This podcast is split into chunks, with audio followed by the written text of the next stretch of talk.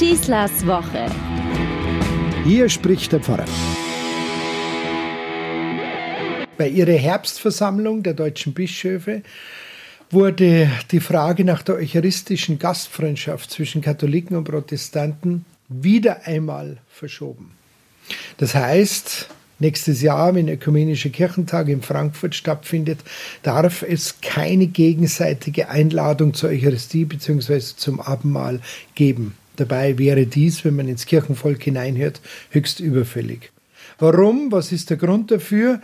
Es gibt ein Schreiben von der Glaubenskongregation in Rom, gerichtet an den Vorsitzenden der Deutschen Bischofskonferenz, Bischof Betzing aus Limburg.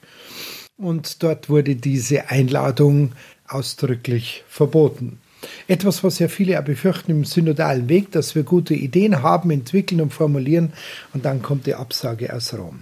Der Affront ganz nebenbei, dieses Schreiben, das dann über die Nunziatur weitergereicht werden soll, wurde nicht an den Vorsitzenden selbst ausgehändigt, sondern gleich mal an alle Bischöfe weitergegeben.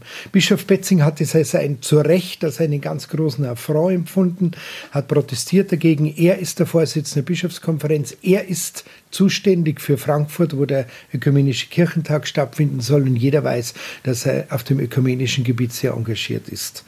Er hat protestiert mit den Worten, dies sei ein ungebührlicher Vorgang und ist sehr verärgert darüber. The medium is a message, würde ich sagen. Der Umgang sagt doch viel über die Haltung aus. Wie geht man überhaupt mit den Leuten um? Ich würde es nicht wagen, mit meinen Angestellten und mit meinen Leuten dermaßen von oben herab zu agieren. Aber Nehmen wir doch einfach einmal die Haltung der deutschen Kirche gegenüber, äh, so wie sie von Rom her gesehen wird, in den Blick. Anstatt die Sorge zu entwickeln, wir sind das Land der Reformation. Was das überhaupt bedeutet, dass wir jetzt seit 500 Jahren in dieser konfessionellen Trennung so eng zusammenleben, wird immer nur weiter dieses Fassade und dieses Bild weitergegeben dass Reformaktivisten blindwütig abschaffen wollen, dass sie nur neu gestalten wollen und dass sowieso jeder gegen Rom gerichtet sei. Wie lange sollen wir uns mit diesem Vorwurf überhaupt noch auseinandersetzen? Das gemeinsame Mahl wird abgelehnt, weil man sagt, die theologische Trennung im Amts- und Sakramentenverständnis sei einfach noch zu groß und deswegen ist keine gemeinsame Feier miteinander möglich. Das unterschiedliche Hierarchieverständnis, der Defectus Ordinis, so heißt offiziell, der der evangelischen Kirche anhaftet. Oder ganz einfach formuliert, wie es auch so mancher Zeitgenosse tut, die sind ja sowieso ungläubig, für die ist ja der Leib Christi eh nur ein Stück Brot. Ich denke, niemand von uns will irgendein theologisches Verständnis untergraben.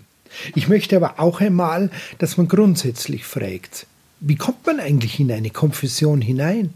Es ist nicht einfach nur freie Wahl. Das betrifft vielleicht jemanden, der ist Erwachsener, konvertiert oder sich taufen lässt. In diese Konfession werde ich hineingeboren. Das entscheiden andere über mich. Wieso eigentlich dann immer ständig diese Abqualifizierung der anderen Konfession? Warum soll das ein schlechterer Glaube sein? Warum soll das ein falsches Abendmahl sein? Margot Kessmann, die frühere EKD-Vorsitzende und Bischöfin, hat sich einmal die Frage gestellt, ein so ein gemeinsames Mahl, was könnte das sein? Könnte das ein Wegstein hin zur Einheit sein oder darf es erst als Ausdruck einer vollzogenen kirchlichen Einheit stattfinden? Ich möchte darauf eigentlich nur antworten, eins sind wir doch schon, nämlich durch das Mahl selbst orientieren wir uns doch einfach am Ursprung der Eucharistie. Das ist keine zuerst kirchenrechtliche Angelegenheit. Es ist ein Geschenk der Liebe Jesu zu uns Menschen, und zwar zu allen Menschen. Und wir dürfen dieses Geschenk leben, wir dürfen es verwalten, wir dürfen es gestalten.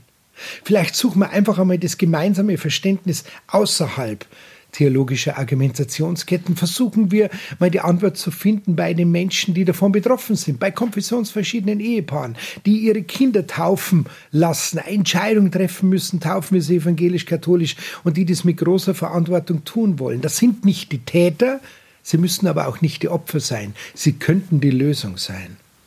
Lasst euch was erzählen.